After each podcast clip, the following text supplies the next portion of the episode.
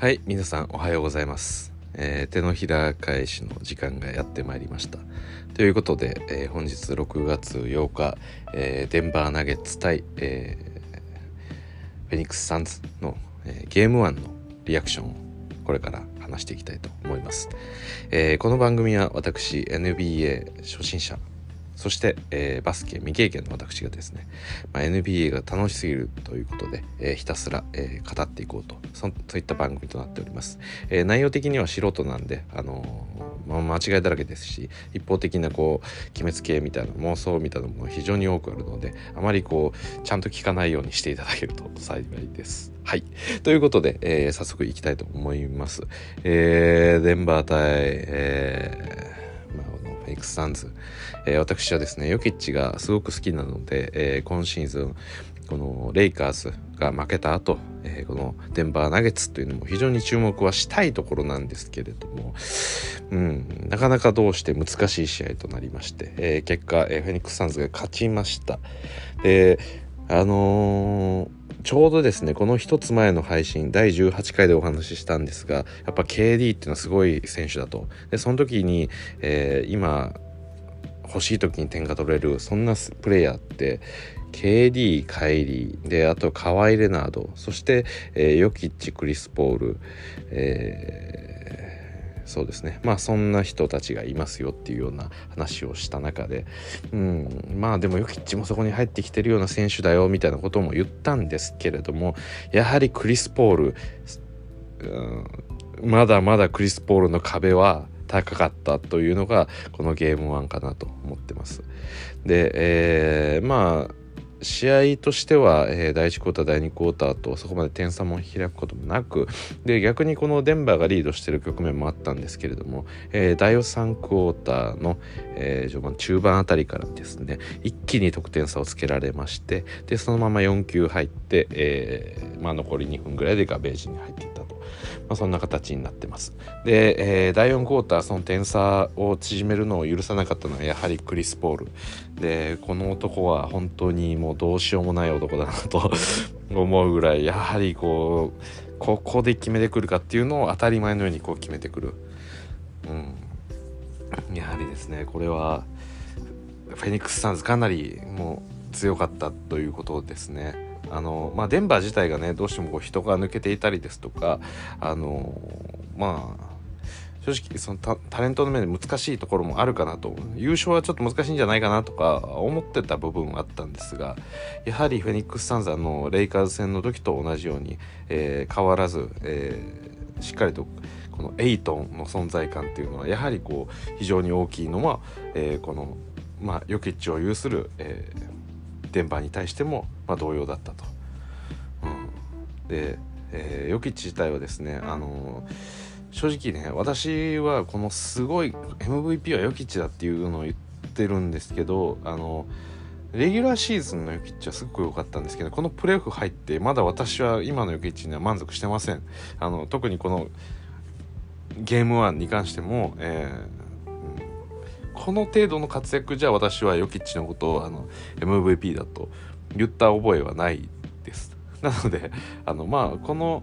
基本的にねデンバー自体をあんまりこう皆さん応援してないと思うんで試合自体見てない人も多いと思うんですけど、まあ、このプレーオフを見る限りヨキッチがなぜ MVP なのっていうところがちょっとわからないようなそんなヨキッチの活躍です。なんでちょっと私もヨキッチはすごいぞと言ってる身としてはあのヨキッチプレーオフでちゃんとしてくれっていう風に、えー今思ってます。はい。で、えーあとですねなんかこう見てて特にその点差が広げられていってるさなかずっと感じてたことなんですけどやっぱりあのなんでしょうねあんなにスリーが入らないででも点差が開いてるかスリー打とスリー打とっていう感じ。もうちょっとこうしっかりとこうインサイドを攻めることであのスリーやっぱりそこで得点を重ねていかないとあのいけないと思うんですよね。この最近のあれですよね。NBA の負けパターンですよねこれ。あの入らなくなってきて3に頼り始めてそれがさらに入らずに得点差がどんどんどんどん広がっていくっていうもう何度かねこういうシーン見てるんですよね。あのレイカーズもしかり、えー、バックスもしかりそしてこの今日のデンバーもまたしかりということで、うん、なのでちょっとねこれやめてほしいですね デンバーにはい。で、えー、まあ、デビン・ブッカー自体も、えー、そこそこの活躍は見せましてでもうなんかレイカーズ戦をこうまた見てるような気分になってきますね。あのまあ、ブッカーに対して、えー、こう注意を払ってたところ別のプレイヤーたちもちゃんと得点を取ってくるっていうブッカーに集まってその分あのできた、えー、ギャップを他の選手が、えー、きちんと得点を取っていくと。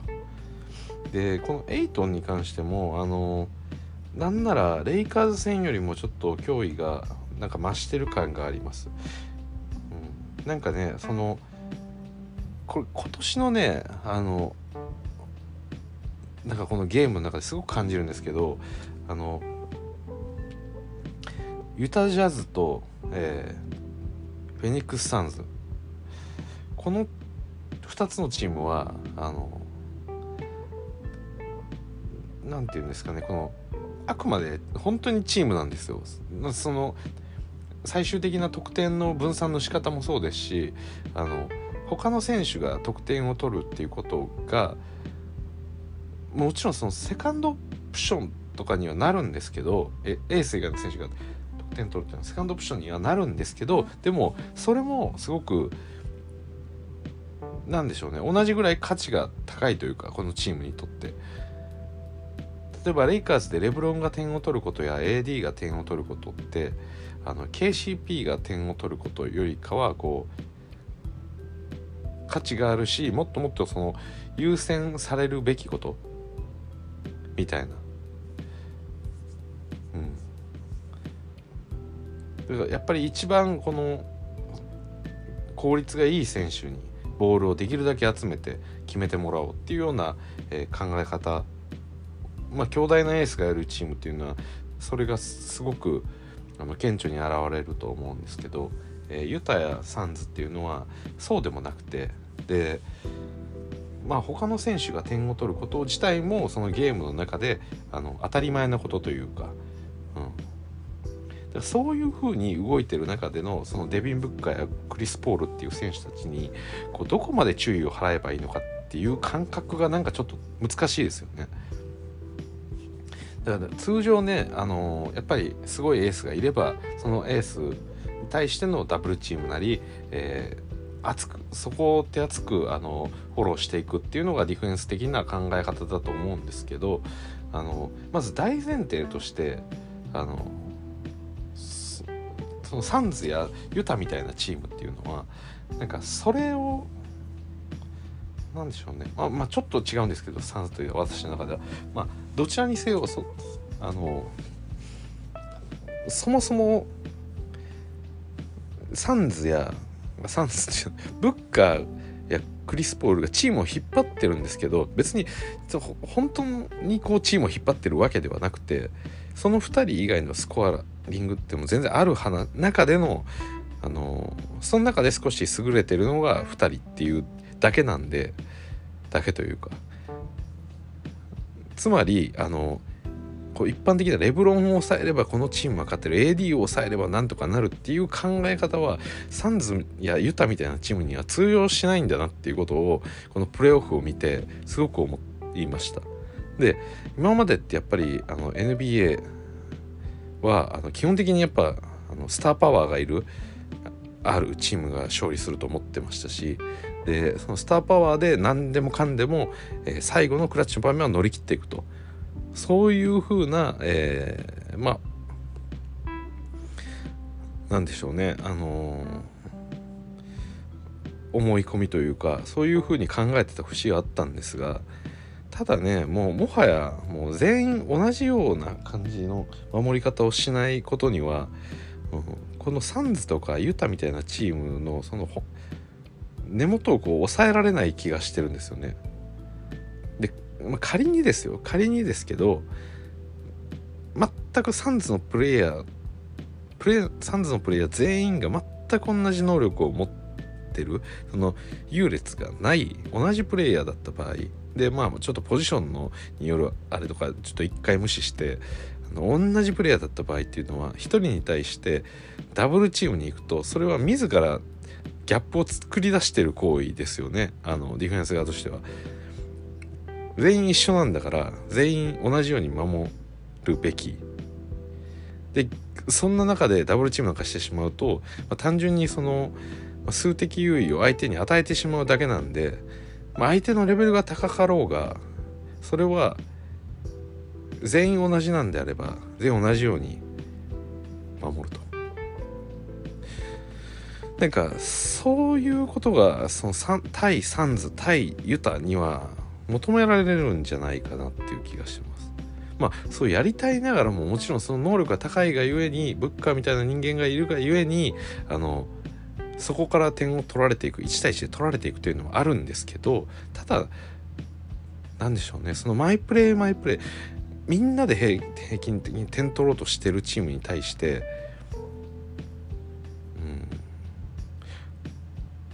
うんなんか他を開けてしまうっていうことがそのエースとかまあ分かりやすくブッカー自体に点を取らせることかチーム全体に点を与えることかそれぞれのプレーに対して点を与えることどっちがこう良くて悪いのかなっていう。ブッカーはもう何があろうが一人でいや止めるみたいな。まあ、アーロン・ゴードンなりがつくとか。それでもいいんじゃないかなという気すらちょっとしてくるような、まあ、それで止まらないから困ってるんでしょうけど、まあ、それはちょっと頑張ってもらって誰かに。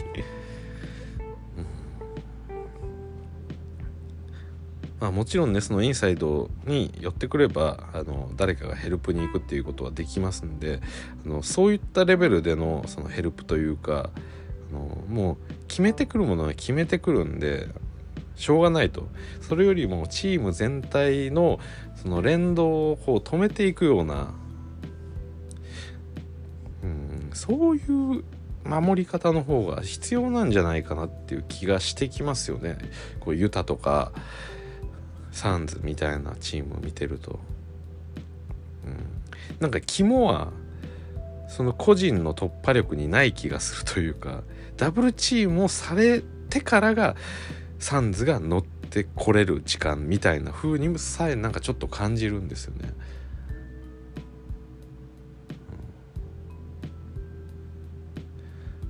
そうですよだからリラードとかがいる場合にはそれそれでいいと思うんですよ。リラードを止めておこうとかでいいと思うんですけどやっぱりサンズっていうチームはそれじゃいけない気がしますね。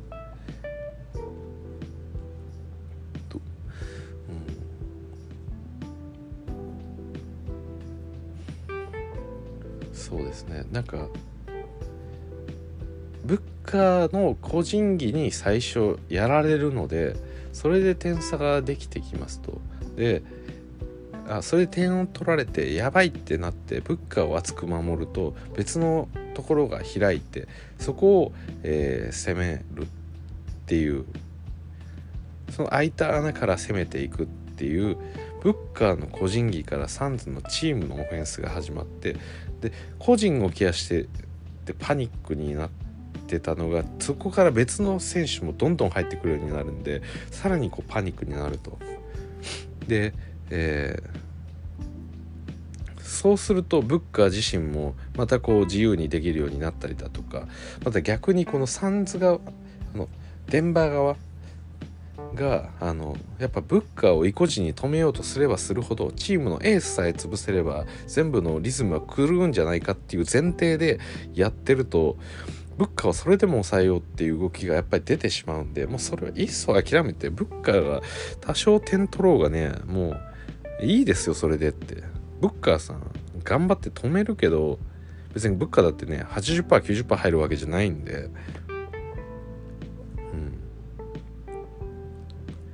それよりかはね、うん、いいんじゃないですかねそれで。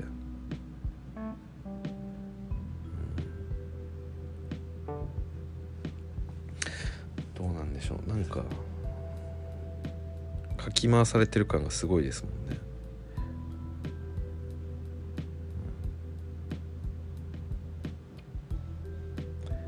まあ一選手一選手個人個人の能力がそれなりにあってその中でチームオフェンスを行っていく。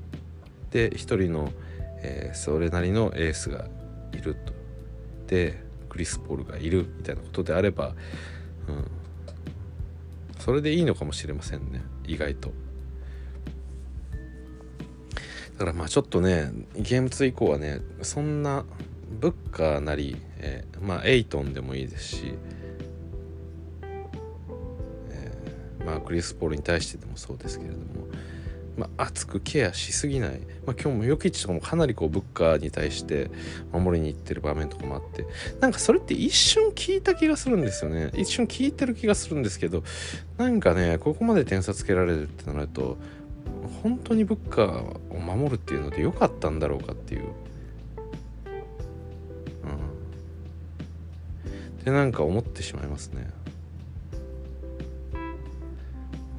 まあまあまあ。まあでも今日のその第3交代以降の、えー、あの大量の乱を見ればあれは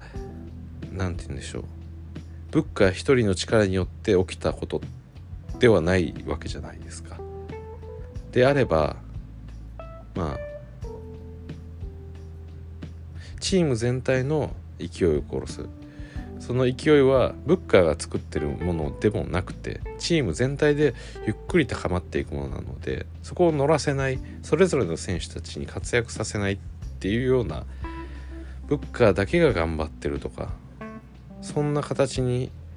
なればそこまであの大量のリードが作られるようなランっていうのは起きないんじゃないかなと思いながらもでもそんな簡単でもないなってすごく思うんでやっぱりサンズとかあのこのジャズっていうチームは強いんだなと思います。はい。まあということで今日は早めに終わりましょう。でまあヨキッチも負けてしまい私が応援するチームはことごとく負けてしまうのは悲しいんですけれども。うん。まあね。えー、明日また、えー、アトランタとかの多分試合があると思うんでちょっとそれも楽しみにしながらとりあえずは、えー、このデンバーナゲッツ対、えー、フェニックス・サンズ、えー、ウエスタンカンファレンスセミファイナルのゲームはまずどんなものかと見たところ、えー、サンズが強いぞとこのままいけばサンズ勝つぞとそしてあとヨキッチ全然物足りないぞというのが、えー、このゲーム1に対する私のリアクションでした。ということで、えー、ちょっと早いですが本日はこれぐらいで切り上げたいと思います、えー、ではまたお会いしましょう。それじゃあまた。